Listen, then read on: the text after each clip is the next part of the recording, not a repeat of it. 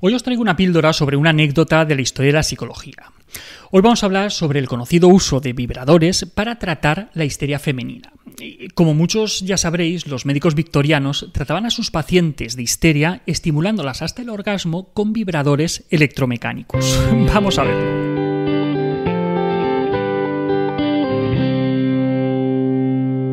Empecemos por el principio. ¿Qué es la histeria? Pues la histeria ha sido una de las enfermedades más atribuidas al sexo femenino que durante siglos ha tenido diferentes visiones y diferentes tratamientos, empezando su historia ya en el antiguo Egipto y pasando por figuras tan relevantes como Aristóteles, Platón o Galeno. Se trataba de una enfermedad propia de la mujer, ya que ellas eran un error de la naturaleza. Sí, sí. En la mayoría de casos se trataba de una especie de, diagnóstico comodín por el cual, eh, ante cualquier dolencia o cualquier malestar de una mujer, pues se le diagnosticaba de histeria y, y pa'lante. Aunque situaban el origen de este mal en el útero, al final resulta que eran como fuerzas oscuras que atravesaban el cuerpo de las mujeres. En fin. Pero bueno, eh, aunque ha sido una enfermedad como, muy de mujeres, ¿vale? Eh, ya Galeno promovió la, primera teoría de la histeria masculina, en este caso eh, debido a la retención de semen causado por la abstinencia sexual.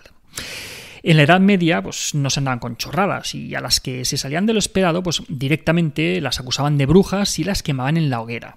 Y es que la visión de la mujer ha ido cambiando a lo largo del tiempo. Por ejemplo, en el siglo XVI, eh, según Simón Geducos, las mujeres eh, no podían ser reconocidas como seres humanos. Y en el siglo XVII surge la idea de que la mujer es un macho inacabado. ¿Vale? Ahí lo dejo. En el siglo XVIII, la medicina llega a la conclusión de que la causa de todas las enfermedades femeninas tiene su origen en el útero todo muy, muy lógico. Pero bueno, volviendo a la histeria. En el siglo XIX la histeria era una enfermedad que afectaba eh, supuestamente solo a las mujeres y consistía en una serie de síntomas como insomnio, irritabilidad, nerviosismo, infelicidad, desobediencia, impertinencia, vamos. Básicamente, cualquier mujer que se saliera de los mandatos de género de la época podía ser acusada, bueno, acusada, digo, diagnosticada, ¿vale? Digamos, diagnosticada de histeria. De hecho, el término histeria viene del griego hístero, que significaba útero. Algo tenía que pasarle a aquellas mujeres en el útero para comportarse de aquella manera, ¿no? ¿Cómo podían atreverse a desobedecer, a mostrarse impertinentes o, irritables? Desde luego no, es lo que cabría esperar de, una dama victoriana. El origen de esta enfermedad eh, se situaba en el útero y la causa pues, era la falta de actividad sexual debido a una retención o, corrupción de la materia, ya que por falta de actividad sexual pues, no permitía que los líquidos se segregaran bien durante, durante el coito. Así pues, pues una vez establecido el diagnóstico y, con una idea clara de, por dónde podía estar la, causa, pues el siguiente paso sería aplicar un tratamiento para devolver a estas señoras a un estado más calmado o quizá más manso, ¿no? Pues como decíamos en la introducción, y muchos habréis escuchado hablar del uso de, los vibradores por parte de los médicos victorianos para tratar a sus pacientes de histeria, estimulándolas hasta el orgasmo para tratar esa dolencia. Esta curiosa anécdota de la historia de la medicina circuló como la pólvora tras su publicación en, un trabajo académico de la historiadora Rachel Maines y lo publicó en el año 99 con el título La tecnología del orgasmo. De hecho, fue uno de los trabajos más citados en su área en, los últimos tiempos. Total, que, tan golosa fue esa historia que, además de citarse en un montón de trabajos académicos, se publicaron también libros, obras de teatros y hasta una peli que comenzaba diciendo, esta historia se basa en hechos reales, en serio. Así, este hecho histórico pasó a la categoría de cultura popular. El que más y el que menos habrá escuchado hablar de esto en alguna ocasión. Hablamos, claro, de, la película Histeria, del año 2011. ¿Qué, ¿Qué tal esa peli? Pues está entretenida, aunque por lo que hemos leído más recientemente, pues parece ser que no está tan claro que las cosas fueran realmente así. De hecho, aunque la anécdota nos pueda parecer divertida, pues recientemente se ha puesto todo esto bastante en cuestión. Según Mains, eh, los médicos victorianos trataban la histeria estimulando a sus pacientes hasta el orgasmo mediante vibradores eléctricos que se creaban para este fin, ya que mediante el masaje manual pues, tenían que emplear una hora por paciente, mientras que con el nuevo invento, pues, con cinco minutos ya era suficiente y así podían atender a más pacientes y aumentar sus beneficios. Según Mains, estas prácticas no se percibían como prácticas sexuales porque no implicaban la penetración vaginal. las ideas de Mainz eh, venían respaldadas, de hecho, por varias citas y, como decíamos, este trabajo eh, fue muy citado en, posteriores trabajos académicos.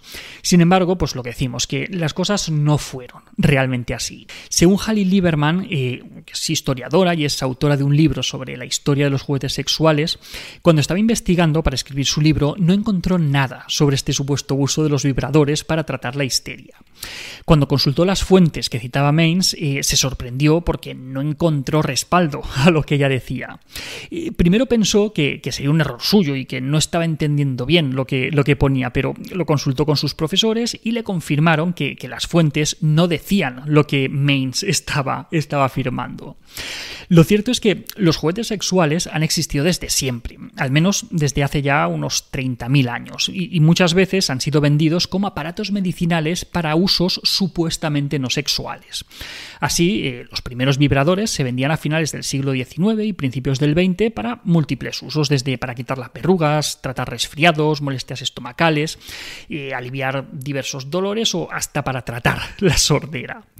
Eh, puede que la gente los usara también para masturbarse, pero aunque lo hicieran, de lo que no parece haber evidencias es que los médicos los usaran para tratar a las pacientes histéricas. Según Lieberman, eh, su intención es remarcar cómo a veces las ideas se difunden ampliamente a pesar de ser erróneas y señala la importancia de revisar y de corregir los conocimientos previos. El tema es que aunque quede claramente establecido que, la publicación original decía cosas imprecisas o directamente falsas, pues la historia es demasiado golosa como para dejar de contarla. Sería aquello de no dejar que la realidad te estropee un buen titular. Según Rachel Maines, la, autora de la publicación original, ella lo planteaba solo como una hipótesis, no como un hecho cierto, y dice que nunca dijo tener pruebas de que esto fuera realmente así. Pero lo dicho, que la hipótesis era tan golosa que rápidamente se elevó a categoría de sabiduría popular. La misma Mains dice que, le sorprendió que hayan tenido que pasar 20 algos para que alguien cuestionara sus, sus argumentos. En fin, que eso de que se usarán vibradores para tratar la histeria eh, no está nada claro. Pero lo que sí que está claro es que Oh sorpresa, desde tiempos inmemoriales las mujeres que se salían del tiesto eran tildadas de locas. Se les podían diagnósticos de todo tipo e incluso se les ofrecían tratamientos para bajar los humos a estas malfollas. Porque podemos ponerlo en palabras bonitas, pero es que realmente el diagnóstico era ese y el tratamiento pasaba por poner solución a ese problema de origen. No está claro si con vibradores o no, pero un posible tratamiento venía a ser ese, desde darles masajes pélvicos hasta recomendar el sexo con el marido, y si estaban viudas o solteras, pues casarlas para solucionar el problema.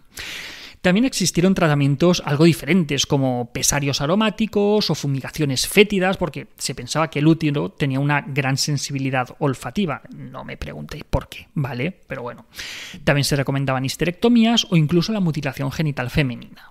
En el año 1933, la histeria fue oficialmente excluida de la clasificación de trastornos mentales y comportamientos por la es decir, que hasta hace cuatro días se seguía utilizando este diagnóstico tan curioso. Y hasta aquí otra píldora de psicología. Si os ha gustado podéis ayudarnos compartiéndola. Además tenéis muchos más vídeos y muchos más artículos en el canal de YouTube y en albertosoler.es. Y en todas las librerías nuestros libros Hijos y Padres Felices, Niños sin Etiquetas y nuestro cuento Tengo Miedo. La semana que viene más. Un saludo.